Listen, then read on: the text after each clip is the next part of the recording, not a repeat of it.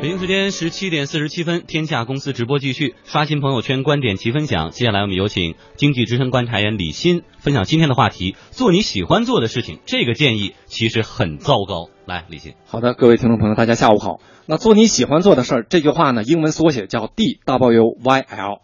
他在国外 Do what you like，哎呦，是是吧？是的，非常漂亮。它在在国外呢，其实被广泛的印到这种纸叫杯垫啊，什么微博客的这种励志图标上。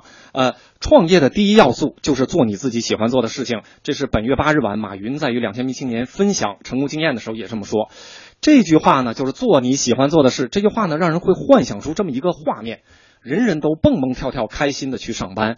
午餐休息的时候呢，也唱着歌，开着玩笑，甚至迫不及待的去回到第二天的工作。但事实上，这个在另一种观点中认为呢，这个建议是一个很糟糕的建议，它具有误导性，而且往往代表的是一种精英主义的小小小众心态。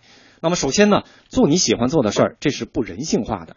因为那个，如果你现在真的很享受你目前的工作，那你只是少数的幸运儿。因为，呃，作为一个企业家，作为一个高科技的员工，他可以这么说。那么，对那些从事手工工作的、重复性工作的、重体力工作的人呢？他们真的就会喜欢他所呃做他做的就是他喜欢的事儿吗？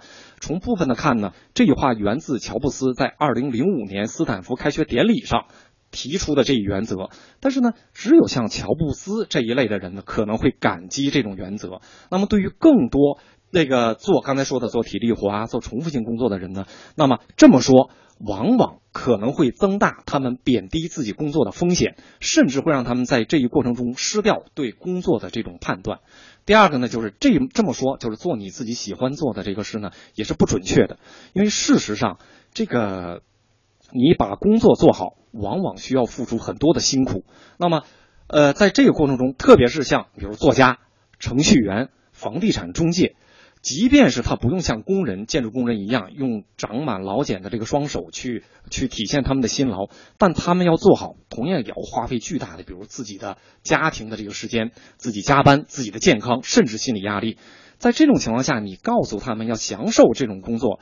在某种程度上，几乎就是一种叫直白的侮辱，因为努力工作其实更多的意味着不是兴趣，而是奉献，是专注和不断的这个自我挑战和提高。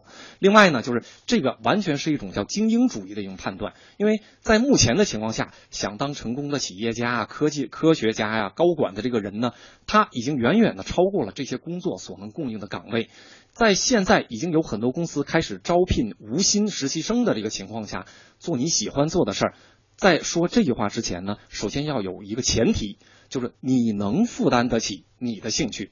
那么，比如说你有有钱的父母或者其他的朋友，但是的对于大多数人而言呢，他们享受不到这种。所以呢，有一种观点认为说，与其说你给别人的建议是做你喜欢做的事儿，那还不如说更有效的建议是。做你真正擅长的事儿。嗯，好，谢谢李欣带来的分享。